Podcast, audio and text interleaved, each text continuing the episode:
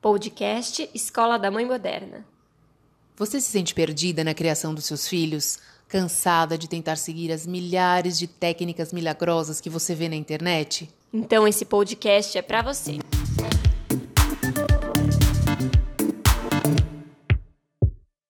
Olá, eu sou a Bárbara Catarina, psicóloga infantil e familiar, e no episódio de hoje nós vamos conversar sobre autoestima qual a importância da autoestima para o desenvolvimento das crianças, como a gente pode fazer para desenvolver, ajudar e qual é o impacto de uma baixa autoestima no desenvolvimento e futuramente na vida adulta. Vamos lá, Tati, é um tema super importante, né? Pois é, Bárbara, é um tema que a gente convive, eu como mãe convivo todos os dias ali com, com as crianças e sempre tentando me questionar de que forma eu posso contribuir para essa questão da autoestima. É muito interessante que uma das coisas que me, me né, que nos motivou e que quando nas nossas conversas aqui que eu falei, vou trazer esse esse fato que aconteceu comigo e que me fez refletir sobre isso quando eu estava com o Otávio esses dias brincando de tinta em casa, eu particularmente não gosto muito, não tenho muita paciência para essa dinâmica de tinta, de sujeira, é, confesso, né? Não, realmente eu tenho um pouquinho de, de aflição disso. E aí ele quis fazer uma coisa ali, fez uma sujeira, misturou, eu falei, tá vendo, filha? Eu fiquei brava. Tá vendo? Você fez isso, você fez aquilo. Daí ele falou, ah, já sei, culpa minha, né?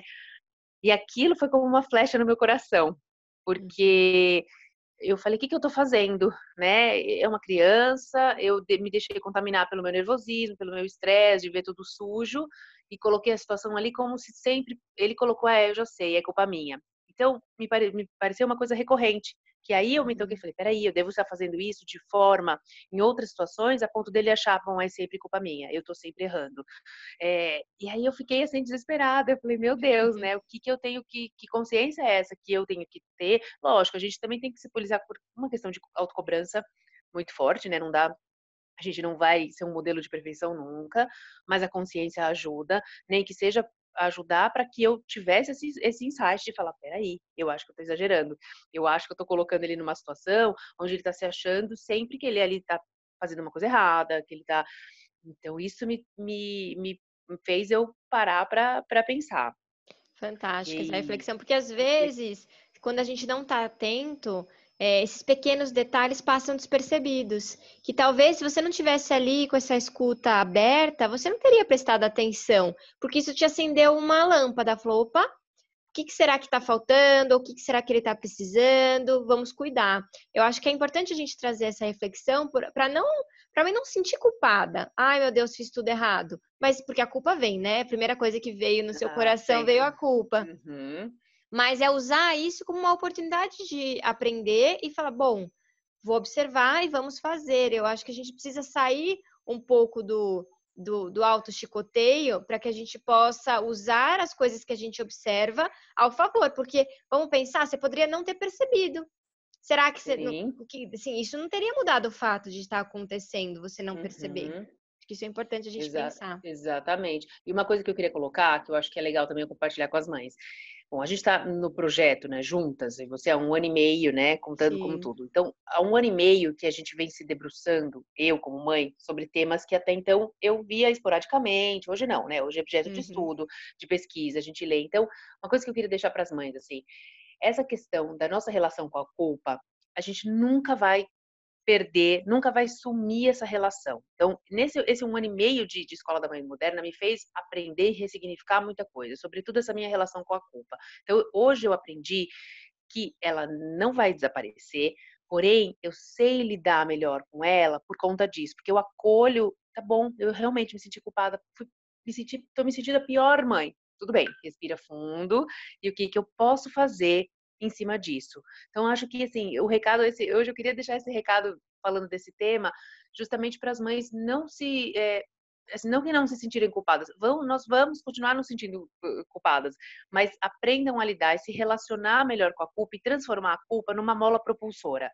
A culpa tem que te impulsionar para ação, para mudança, para reflexão, para transformação, é, é uma chamada, tem que se relacionar de outra forma com a culpa. É, isso é uma coisa que eu aprendi, eu ressignifiquei a minha relação com a culpa.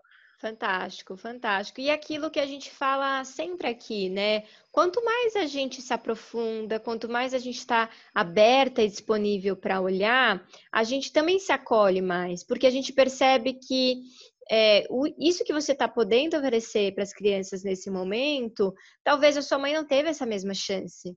E a gente se dá uma segunda chance a gente se acolhe, acolhe a criança interna, acolhe as nossas feridas e as nossas dores, para que os filhos e as crianças possam ter a própria história. Que muitas vezes a gente quer curar a nossa criança com os filhos. E aí é o grande erro, né? Porque cada criança tem uma ferida, cada criança tem uma história. Então, quanto mais a gente faz esse processo de autoconhecimento, de autoacolhimento, e de principalmente entender o que acontece, isso faz toda a diferença. Então, acho que é um bom start para a gente falar sobre esse tema da autoestima. Porque, sim, uma mãe com uma baixa autoestima é uma mãe insegura, e uma mãe insegura acha que faz tudo errado. E aí, se sempre faz tudo errado, como que se acolhe? Então, como que a gente vai falar sobre a autoestima das crianças sem falar de autoestima da mãe? É, é fundamental isso que você falou, porque a gente sempre olha né, para o outro sem é, antes olhar para a gente. Então, vamos, vamos é, contextualizar aqui essa questão da autoestima, né, para a gente já começar a falar a respeito. Então, o que, que é né, autoestima? Autoestima é a qualidade de um indivíduo de reconhecer ele consegue ver nele mesmo quais são os pontos positivos, as características é, boas, pontos fortes, habilidades. Esse é o principal. Então, partindo desse princípio, a autoestima vai muito além da questão de beleza, de vaidade, de se olhar no espelho e falar, ah, eu sou linda, eu tô linda. É muito mais do que isso. Então, o, o ponto de partida, quando a gente olha para si e pensa na autoestima, é isso quem você se conhece, né? Quem é você de verdade? O que, que você faz bem? O que, que você faz direito? O que, que as pessoas dizem que você faz bem e te elogiam? O que, que você gosta de fazer? Então, essas perguntinhas para você primeiro se olhar e entender quem é você de verdade. Resgata essa essência, né, essa potência sua, para daí você tomada de tudo isso, poder olhar para o seu filho e acho que mais do que você reconhecer no seu filho, a grande missão da, dos pais nessa questão da construção da autoestima é a gente ser capaz de fazer eles reconhecerem. Então, eles, a gente tem que ensiná-los a se reconhecerem como, uh, como potências mesmo. Então, acho que essa, essa é a grande, nossa grande missão para ajudar no processo. Fantástico que você está falando, Tati, porque a autoestima ela está totalmente relacionada à autoconfiança. E autoconfiança tem a ver com confiar que é contar com fidelidade. E o que significa? confiança, ela está totalmente relacionada ao ambiente. É ambientalmente aprendido a confiança. É por isso que a função dos pais é tão importante. Se você é insegura, se você tem uma baixa autoestima, é ambientalmente aprendido. As crianças aprendem observando.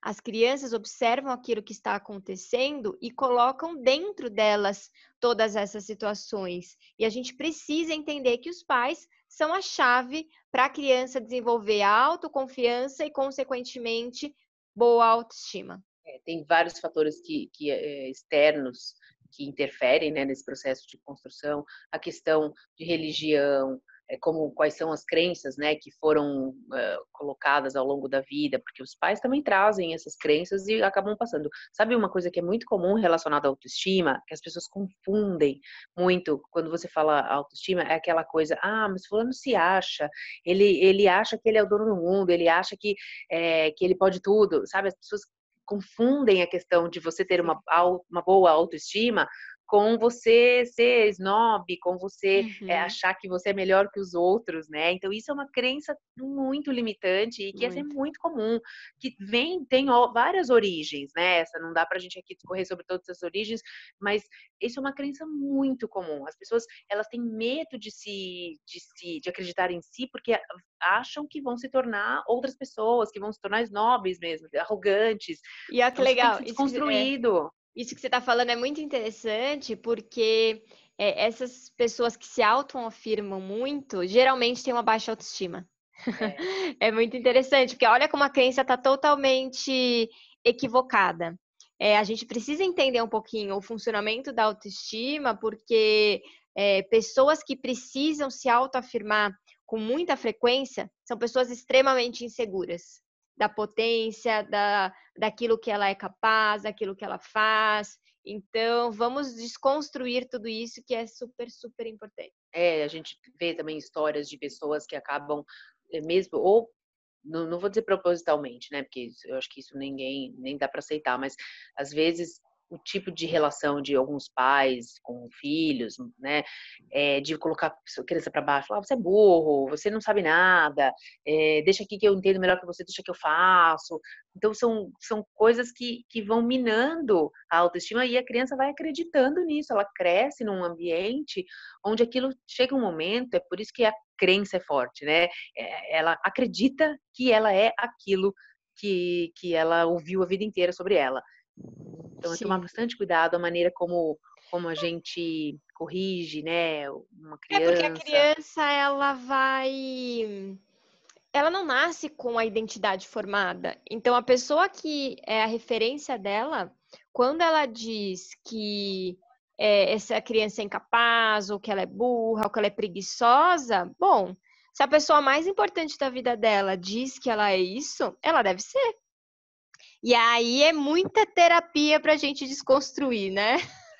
E como, e como. É, e terapia, e assim, e, e além da terapia, a pessoa primeiro tem que ter a vontade de fazer. Porque pois às é. vezes a pessoa sofre a vida inteira, sofre as consequências, porque não tem um bom desenvolvimento, um desempenho, não tem um bom relacionamento, né? É, e não sabe, e não tem essa consciência de, de buscar, né? Também tem mais essa. Né? A pessoa tem que querer para poder se transformar, senão não, não acontece a transformação. Com certeza, com certeza. Bom, acho que a gente podia também falar um pouquinho da diferença da autoestima do menino e da menina, porque é, apesar da base ser a mesma, existem algumas consequências que são diferentes. E eu acho que a gente trazer isso pode trazer uma lâmpada aí para você que está nos ouvindo. É, é legal a gente pontuar isso. Então vamos pensar o seguinte, dentro do universo feminino, né, a vaidade, ela é muito ligada realmente a essa questão da beleza, né? Essa, uhum. Isso sim, é muito, é, tá muito forte é, principalmente quando a gente fala sobre baixa autoestima no, no universo feminino, a maior parte das, das, queixas, enfim, quando a gente conversa a respeito, acaba esbarrando nessa questão. Ah, porque eu tô fora do peso, ou eu não, tô, não me acho bonita, ou eu não consigo me aceitar, enfim, tem uma série de, de, de questões. Então, na mulher, eu acho que é muito importante, para filhas mulheres, né? É muito importante esse olhar e esse cuidado por quê? Porque hoje a gente vive numa sociedade que cultua a beleza, né? É bonito eh, essa coisa, a plasticidade. Então, a publicidade ela, ela interfere muito nesse é, nesse quesito, né? De trazer, de valorizar a moda. É uma coisa muito cruel, porque a moda valoriza só quem é magro, enfim, então tem toda uma indústria voltada para esse consumo da beleza, né, para venda uhum. da beleza. Então é muito é muito perigoso esse lugar da autoestima, então tem que ser trabalhada e olhada com carinho. Então, olhar para essa, essa filha mulher e, e construir essa autoestima, esse amor próprio, justamente para que ela entenda é, o, quão, o quão importante é, é, valorizar essas habilidades, o quanto ela, ela é, é tem essas capacidades, enfim, aí cada uma tem as, as habilidades, né?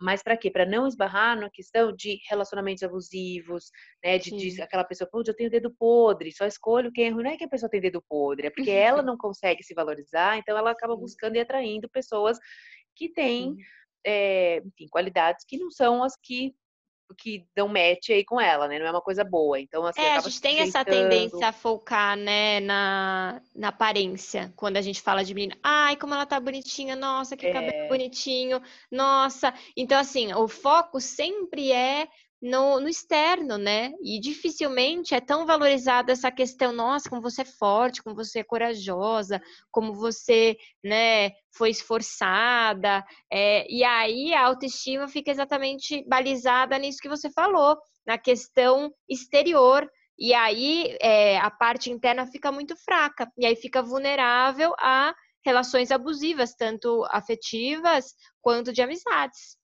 É, e no trabalho também. Tudo, né? tudo, que, exato. E acaba, acaba sempre assim, acha chefes que são terríveis, uhum. então se sujeitam aquelas de assédio moral, né? Se sujeitam a relações de trabalho que a pessoa humilha, então, você uhum. vê bem a diferença, né? Pessoas que não. E isso é uma coisa muito que a gente vai entrar agora na parte dos meninos, né? Falando Sim. um pouco de trabalho. Isso, assim, eu já presenciei várias uh, situações nesse sentido, que chefes que falavam diferente com mulher e com homem. Então, assim, parece que o homem, eles, vai entre aspas, respeitam e Sim. não grita, tal, porque às vezes o homem não vai se sujeitar, que aí a gente uhum. entra nessa questão, né? E a mulher ali, ela se fecha e e aceita esse tipo de tratamento. Então tem que tomar muito cuidado. Eu acho que o ponto focal no caso da autoestima feminina é olhar mais com atenção para esse para esse lado, né? Não deixar cair realmente nessa questão da vaidade. É olhar as potências, né? Não tem problema você falar que a sua filha é linda, que você acha ela linda. Sim. Esse não é um problema. A questão é que se o teu elogio fica só focada nisso se a gente não consegue fortalecer a parte de potência, do quanto ela é capaz, do quanto ela é inteligente, do quanto ela pode fazer aquilo que ela quer, do quanto ela é esforçada. Talvez focar é, também a energia nesse aspecto, porque isso vai fazer toda a diferença na vida adulta. Exato. E eu acho que nos, nos meninos, né, para os filhos homens, essa questão reflete muito justamente na vida profissional, como é, essa a carreira é desenvolvida, né, e a questão da liderança, como é que esse homem vai enxergar esse esse caminhar dele, o, o quanto ele realmente tem esse, esse conhecimento sobre ele mesmo, sobre o que ele é capaz.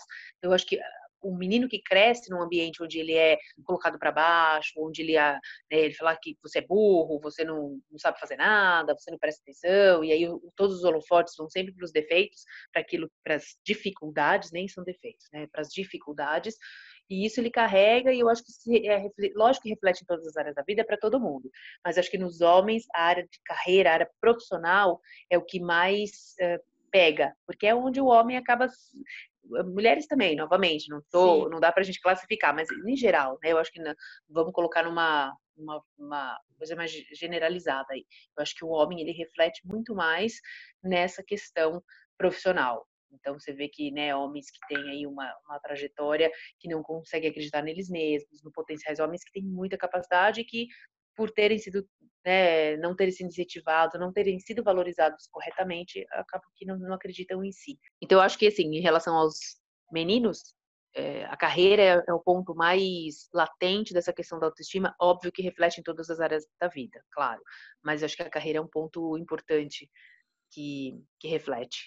Sim, e o, uma coisa importante que eu vejo em relação aos meninos é, que tem uma baixa autoestima, eu percebo que eles são, eles seguem dois caminhos.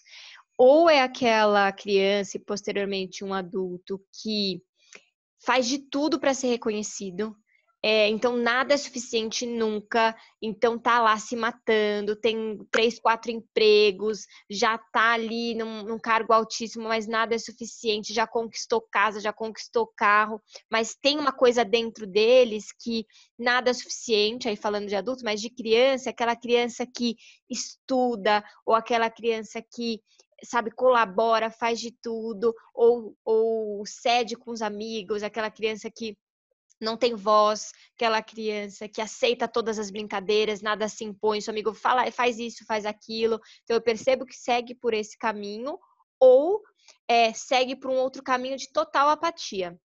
Aí, ah, também quer saber? Nada me importa, eu não tô nem aí para o que você pensa, é, é, não, não vou fazer nada, e aí faz tudo assim pela metade, nunca conclui nada é, nunca acha que é merecedor. É, eu percebo que a grande diferença em, da autoestima tem muito a ver com essa questão do fazer para os meninos, dificilmente tem a ver é, exclusivamente com aparência. Claro que tem, eles se sentem às vezes inseguros, feios, mas não na mesma intensidade que as mulheres.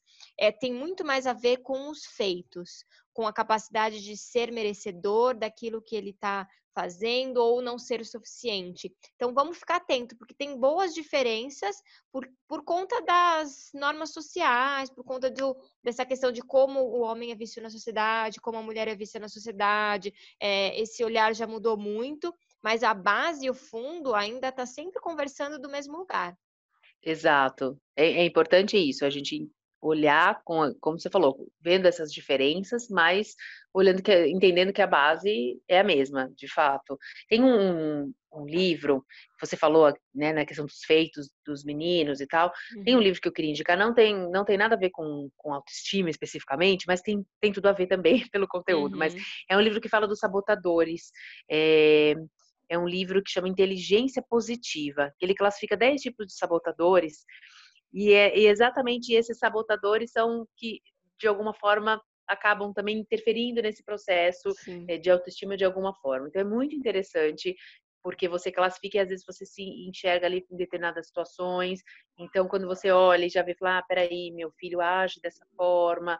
É, então, é legal a gente observar e ir né, por esse caminho. Vou te dar outro exemplo também que aconteceu comigo, com o Otávio. Um dia ele levou um brinquedo na escola e aí ele falou para mim que ele adorou levar o brinquedo porque todas as crianças queriam brincar com o brinquedo dele sabe assim? Então, uhum. ele se sentiu, e aquilo também me fez um, observar e prestar atenção, assim. Ele sentia, ele se sentiu super querido, porque ele levou um brinquedo. Então, aí, uhum. eu, aí eu fui conversando com ele para explicar que é legal e tal, mas que, assim, é, o brinquedo é legal para eles se divertirem, mas as crianças têm que brincar, interagir, gostar, independente se ele, mesmo se ele estiver sem o brinquedo. Porque uhum. aquilo ele usou como uma, meio que uma muleta. Lógico, tinha um contexto, era uma escola nova, tudo novo, amigos, as pessoas, né, ali não deu nem tempo, agora com essa história de pandemia, não deu nem tempo de criar esses relacionamentos mais profundos na escolinha nova, mas é, esse foi um episódio que me chamou a atenção, que é outro sinal de alerta também para as mães perceberem, né, no dia dos pequenos aí no caso, de levar brinquedos, por que que tá levando, por que que tá escolhendo aquele brinquedo, né, porque às vezes quer levar o brinquedo que é mais, que chama uma atenção, que é o que mais Sim. vai fazer sucesso, por que será? Né? Então, é. Tudo isso. É, a gente tem que. todas as ações, tudo que a gente puder, é estar é tá com esse, esse olhar e o ouvido bem atento. O que está no fundo? Ó, aqui tá, tá um pouquinho capenga, vou dar uma fortalecida nesse pedaço. Então, acho que essas são coisas importantes. E aí, eu quero dar para vocês algumas dicas de como a gente pode aumentar a confiança e a autoestima das crianças. Mas já vou deixar aqui um spoiler que vocês também podem usar com vocês mesmos, tá? Eu vou estar falando dos filhos, mas pensa, hum, será que eu posso fazer isso comigo? Sempre dá. Lembrem-se que vocês são exemplo tá? Então, se vocês estão inseguras, talvez seja o momento de vocês cuidarem da própria autoestima. Por isso que eu e a Tati, a gente sempre trabalha nesses dois focos, né, Tati? Eu sempre estou falando aqui das famílias, das crianças, e ela está sempre aí cuidando da mãe, da maternidade é, e da mulher para além da maternidade. Então, acho que isso é tão importante da gente falar, e isso que acaba potencializando é, o, a entrega e todo o trabalho da escola da mãe moderna. Exatamente. Só aproveitando então, já em spoiler, aproveitando também que a gente vai lançar nosso canal do YouTube, né? Isso. E onde nós vamos ter exatamente esse conteúdo focado, a Bárbara Pras, com olhar para as crianças, eu com olhar para a mãe, para além da maternidade, é, com vídeos semanais, né? Então, sigam a gente também no YouTube. Isso, em julho começa o nosso canal, estamos com os preparativos, já vão seguindo lá, se inscrevendo, porque duas vezes por semana vai ter conteúdo lá também, além do podcast semanal e além dos conteúdos nas redes sociais. Então, estamos preparando muitas coisas boas. Mas vamos lá, vamos falar das dicas. A primeira dica que eu quero dar é que algumas pesquisas elas apontam que Ser capaz de ver você mesmo fazendo coisas difíceis, independente do resultado, aumenta a autoestima e confiança. Olha que interessante. É, quando a gente se vê fazendo algo que a gente acha muito difícil, mesmo que o resultado não foi 100%, a gente já fica mais confiante. A gente já é, se sente mais capaz. E a gente tem muito o hábito de elogiar a performance, de elogiar o resultado, mas a gente esquece de elogiar encorajar o percurso, o esforço, é, essa tentativa.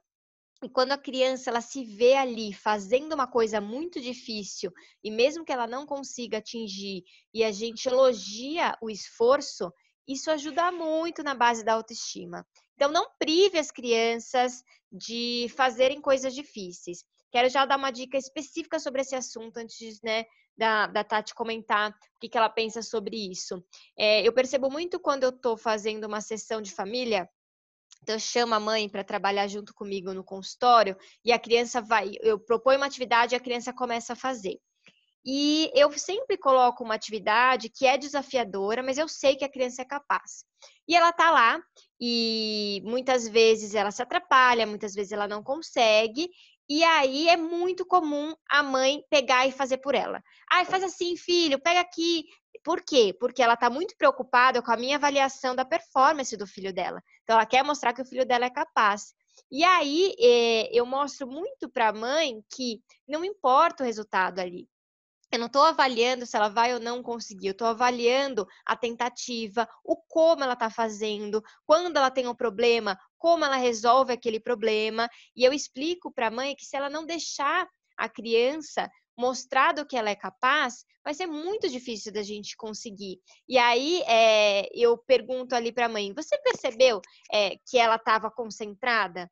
Ela não estava chorando, ela não estava fazendo birra. Muitas vezes a criança está lá concentrada, fazendo tudo atrapalhado, mas está concentrada e a gente fica com pena, assim, no sentido de, ah, mas ela não está conseguindo, eu vou deixar ela ficar sofrendo ali, mas ela não está é, frustrada ainda, não está chorando. Quando ela começar a querer desistir, a gente interfere. A gente tem que dar esse espaço. Às vezes a criança está lá tentando encaixar o, a estrelinha no pote, a estrelinha no pote, a estrelinha não encaixa, a estrelinha não encaixa, tá 10 minutos, você faz o quê? Você pega a estrela, enfia no pote para ela. O que, que adiantou? Às vezes ela nem estava frustrada, ela nem estava com dificuldade. Isso acontece muito calçando um sapato. Às vezes ela fica lá uns 15 minutos tentando calçar o sapato. E se ela tá ali, sem chorar, sem se frustrar, e se você tem tempo, é óbvio, ali de esperar, você deixa ela fazer. Quando ela começar a desistir ou ela pedir ajuda, aí você interfere. Isso é uma dica muito importante. Ela tem que se ver fazendo coisas difíceis. É, isso, e isso, eu assim, eu não sei, não posso falar por, por todas as mães, posso falar por mim. É, a gente, mas eu acredito que tem, tem muita semelhança, porque a gente se coloca sempre no, no mesmo lugar aí. Mas essa coisa é um, é um outro exercício para nós, né? Como mães, o de não, é, o de frear esse impulso de ajudar, de fazer por eles, assim, porque é isso, é a praticidade, é a pena, de ai, tadinho, tá sofrendo, sabe assim? É, então, isso é uma coisa que é muito, é, é muito difícil a gente não é, resistir a esse impulso, então é, é, um exercício nosso de trabalhar esse frear e deixá-los mais livres, porque é uma tendência, né? Assim, ah, deixa eu ajudar. Às vezes você nem percebe. Quando você Sim. percebeu, já foi, né? E, e, aí você acabou perdendo a oportunidade de, de, deixar. E tem outra questão em relação a isso, é, esse ponto que você levantou, eu acho que é, é fundamental. Eu vou fazer um parênteses aqui. Eu estou um pouco obcecada pelo, por essa questão do mindset de crescimento, que é exatamente isso, né? É, que é assim, eu acho que toda mãe devia ler esse livro para ajudar as crianças, primeiro para reconhecer. Então, eu vejo, por exemplo, no meu filho, de novo, trago sempre os exemplos para o meu dia a dia vejo um mindset que não é de crescimento, então como agora o meu desafio pessoal é como ajudá-lo nisso, porque num momento como esse, do primeiro desafio, qual que é a tendência? Desistir. Ah, não consigo. Larga, vai querer fazer outra coisa, sabe? Ou então pede ajuda. Ah, não consigo, faz aqui para mim. Uhum. Por quê? Porque acha que o primeiro esforço já quer já quer desistir, não, não, não quer encarar esse, essa questão. Então, assim, tem que ir ali e falar, não, peraí, vamos lá, tenta de outro jeito, vamos fazer. Então, tá, peraí, vai aqui, como que você pode fazer diferente? Como, então, eu tô num processo desse, dessa construção que é uma coisa muito, muito forte, porque eu vi ali nitidamente, diferente do meu outro filho, que já é, já gosta, tipo, ele, ele não quer que ajude, ele quer uhum. tentar até o final, sozinho, sim, e fica bravo, mas vai até o final. Então, são personalidades completamente diferentes. Então, um, é, eu tenho que orientar nesse sentido, o outro já é mais só, é só ver como que eu preciso, o que, que eu preciso, às vezes, interferir.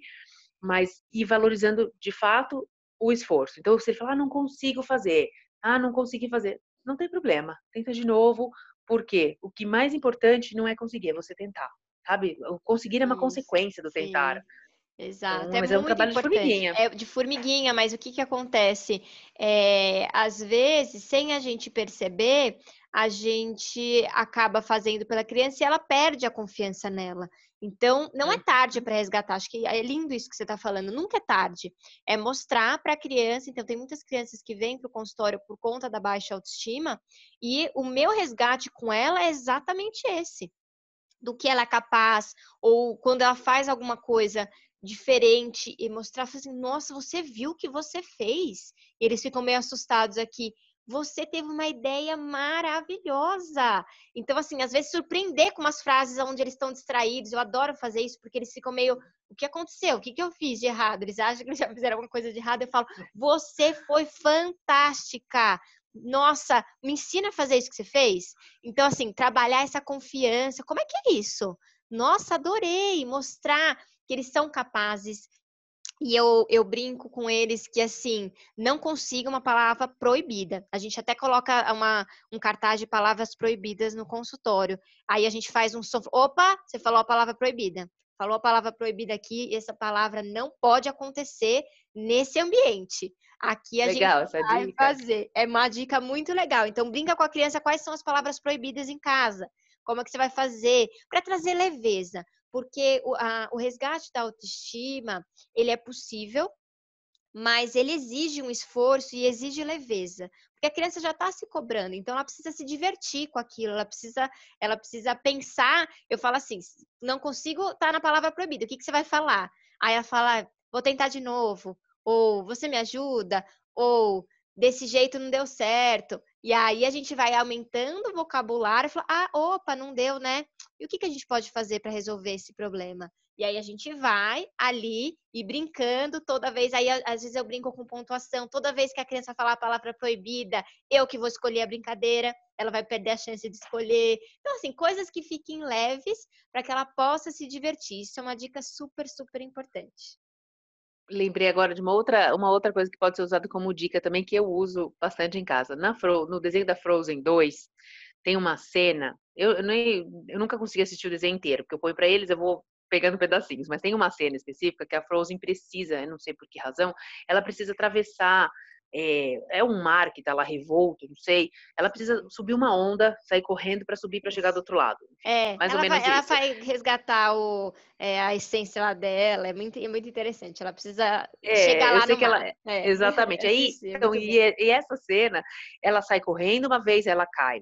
Aí ela volta para trás, ela sai correndo, acho que na terceira vez, na segunda, terceira Sim. vez ela consegue. Então, toda vez eu falo isso pro Otávio, filho, eu já chamei a atenção dele assistindo a cena, e uhum. quando ele uhum. vai fazer alguma coisa, ele não consegue. Falei, filho, lembra da Frozen? Ela tentou uma vez e não conseguiu. Aí ela voltou, tentou a segunda vez, aí ela foi na terceira vez e conseguiu. Então, é assim que você tem que fazer. Então, para que ele entenda ótimo. que assim, é isso, caiu, levanta, sai correndo de novo e tenta, levanta até conseguir.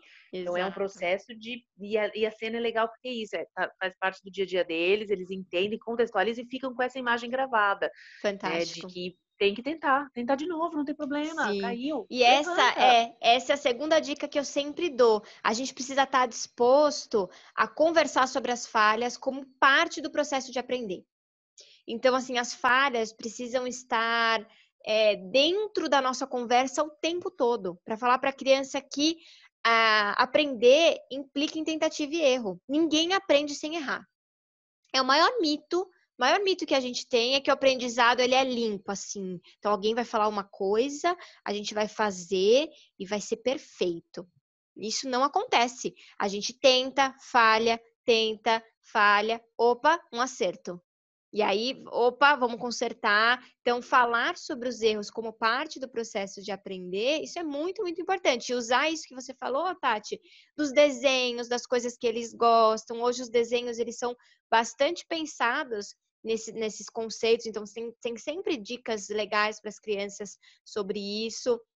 Então é muito, muito legal. E aí, às vezes, a gente sempre fala muito para as crianças sobre pergunta sobre resultado, né? E aí, como é que foi no futebol? Quem ganhou? O que, que você fez? Quem que foi campeão? A gente tá ali, focado no resultado. E aí é, é muito perigoso, porque aí a criança ela fica. Se ela perdeu, Aí ela desconversa, ela não quer falar sobre o assunto, porque ela fica preocupada em mostrar o resultado. A gente precisa falar sobre a conquista. Eu acho que eu já dei esse exemplo uma vez, mas eu vou dar de novo, porque para quem não escutou, eu acho que é um, é um exemplo muito lindo. Tem uma história de um pacientinho uma vez que é, ele tinha muita dificuldade de lembrar das coisas. Assim, ele é uma criança muito esquecida. É, ele esquecia a lancheira, esquecia o estojo, esquecia tudo. E aí é, era uma criança que tinha muita, muita dificuldade com isso.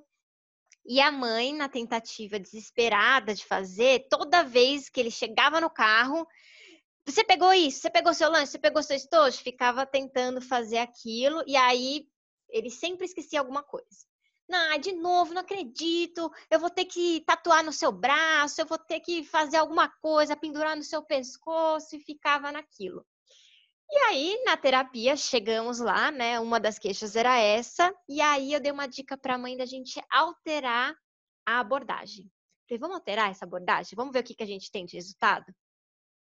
E eu falei assim para a mãe: é, quando. Vamos focar, eu quero que você olhe é, se todos os dias tem falhas e quando. É, e quais são as possibilidades de acerto que ele tem? Então, a gente vai focar no que ele está conseguindo fazer. Vamos parar de falar daquilo que ele não está conseguindo fazer. Você topa? Topa. E aí, ele chegou no consultório uma, um dia, e aí ele. A mãe já tinha me mandado mensagem que ele tinha pego a lancheira, tinha pego tudo tal. E aí eu falei assim para ele, eu falei assim, você sabe quantas vezes esse mês você esqueceu o seu, a sua lancheira? E aí ele já estava todo cabisbaixo, já chorando, tá meio. É, ele, aí eu ele falei assim, cinco vezes. Mas você sabe quantas vezes você lembrou? 25 vezes. Você lembrou 25 vezes da sua lancheira. 25 é maior ou menor do que 5? Aí ele é maior. Então, você é, você é mais você é mais lembrado ou mais esquecido? Brinquei assim com ele a palavra. Eu sou mais, mas sou mais lembrado. E aí a gente começou a trabalhar isso. Eu falei, sabe por quê? Porque falhar, todo mundo falha. Quem consegue lembrar de tudo? Quem consegue saber tudo o tempo todo? E aí a gente começou a ressignificar. E aí ele sempre trazia, ó, oh, consegui lembrar de novo, consegui fazer de novo. E mudou toda a forma dele se relacionar com aquele erro. Porque o que, que acontecia? Na tentativa da mãe de fazer com que ele fosse mais atento e menos distraído, ela só reforçava o esquecimento dele. E quando a gente começou a reforçar o comportamento dele lembrar, o comportamento é, dele cuidar das coisas dele, ele foi se sentindo seguro, porque ele estava com uma autoestima baixíssima, ele se sentia incapaz, ele se sentia inferior. Então, quando eu assustei ele dizendo sabe quantas vezes você esqueceu, é, foi exatamente para ele perceber que ele lembra muito mais do que esquece. Isso foi um exercício para a mãe e para ele. Porque às vezes ela estava focada muito no, nas falhas e esquecia de ver as conquistas. Lindo isso, maravilhoso. Você foi falando, eu fui lembrando da minha história, assim, que eu sempre fui muito esquecida também. E eu lembrava isso, eu falava, e aí eu falava, Tatiana, esquecida, esquecida. Eu cresci com, esse, com essa questão, uh, vamos dizer assim, né, brincando. Mas é isso, é, acho que a gente tem que realmente olhar para aquilo que está funcionando, aquilo que está dando certo, colocar o foco naquilo que a gente quer né, que aconteça e não, não no problema, porque a gente sabe que quando a gente olha para a solução, é muito mais fácil da gente lidar com aquilo do que quando a gente olha para o problema, né? A gente olhando para o problema, a gente não vê muita saída, não vê perspectiva e vira um, uma bola de neve. Olhar para a solução, não. Te dá força, te motiva a mudar, a crescer, a evoluir né? e ajudar as crianças realmente nesse, nesse processo e ajudar a si mesma, né? Ajudar olhando para a própria história e revendo eh, coisas que talvez é isso que você comentou, às vezes, né, por exemplo, minha mãe, sua mãe não tiveram hum. alguns recursos que a gente hoje tem e que está na nossa mão poder fazer algo diferente. Sim, sim. E eu adoro fazer esse resgate da autoestima. Uma das coisas que eu mais gosto de trabalhar no consultório é resgate de autoestima, porque quando a criança ela desabrocha, é muito emocionante de ver. Naquele dia a mãe chorou, eu chorei, a criança chorou. Foi muito lindo porque a gente resgatou é, a potência daquela criança e ela pôde perceber que ela é capaz e que ela erra, mas que todo mundo erra e que ela faz coisas lindas. Então a gente pôde resgatar. Então vamos pensar sobre esse desabrochar. Né? A minha última dica para o bate-papo de hoje é que quando a criança errar, e é quando mesmo, tá? Não é se, porque ela vai errar. É, ajude ela a analisar a situação, a perceber o que ela aprendeu com aquilo, ou a pensar que é, ela, o que ela pode fazer diferente da próxima vez, encorajar ela a fazer de novo, a ela perceber que erro faz parte, que tá tudo bem, que ela pode falhar e que é, ela vai ser melhor da próxima vez. É, é ajudar ela a perceber e não colocar o erro como briga e, e humilhação no sentido de ficar só falando do erro. Pensa um erro seu, alguém que fica falando do, do seu erro o tempo todo, você se sente péssima. Ah, tá vendo aí de novo, né? Aquela irritadinha. Ou aí de novo, né? A impaciência em pessoa. Quando a gente fala só, ó, chorona. Aí ela vem a chorona. Quando a gente fala de alguma característica ali da criança ou alguma falha, algum erro, ela vai se sentindo pior e a gente quer que ela se sinta melhor. A autoestima ela só é resgatada quando a gente se sente melhor.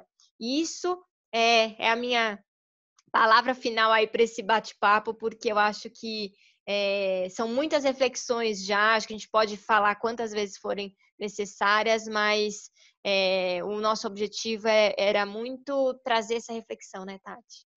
É isso aí.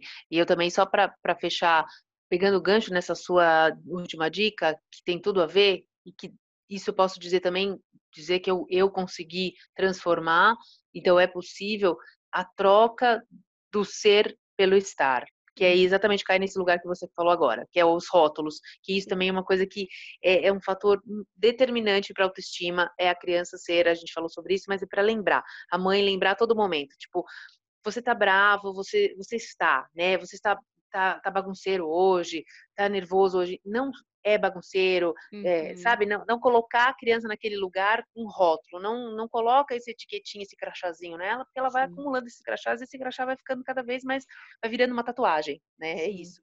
Vira mesmo, ela, enra, ela acaba enraizando isso e se transforma naquilo. Então, troca, troca o ser pelo uh, estar. Essa isso, é a minha última fantástico. dica, agora sim. Muito bom, exatamente isso, porque eu posso estar brava, posso estar feliz, posso estar eh, briguenta, bagunceira, posso estar tudo e posso ser tudo. Isso é mais importante. Exato. Bom, espero que esse episódio tenha ajudado, né, de alguma forma, tenha trazido aí alguns insights, tenha feito, provocado algumas reflexões para a transformação, que esse é o nosso objetivo. Conecte com a gente nas redes sociais, arroba Escola da Mãe Moderna. Mandem dúvidas, sugestões, críticas e elogios, que nós estamos aqui para isso, para troca mesmo. Até o próximo episódio.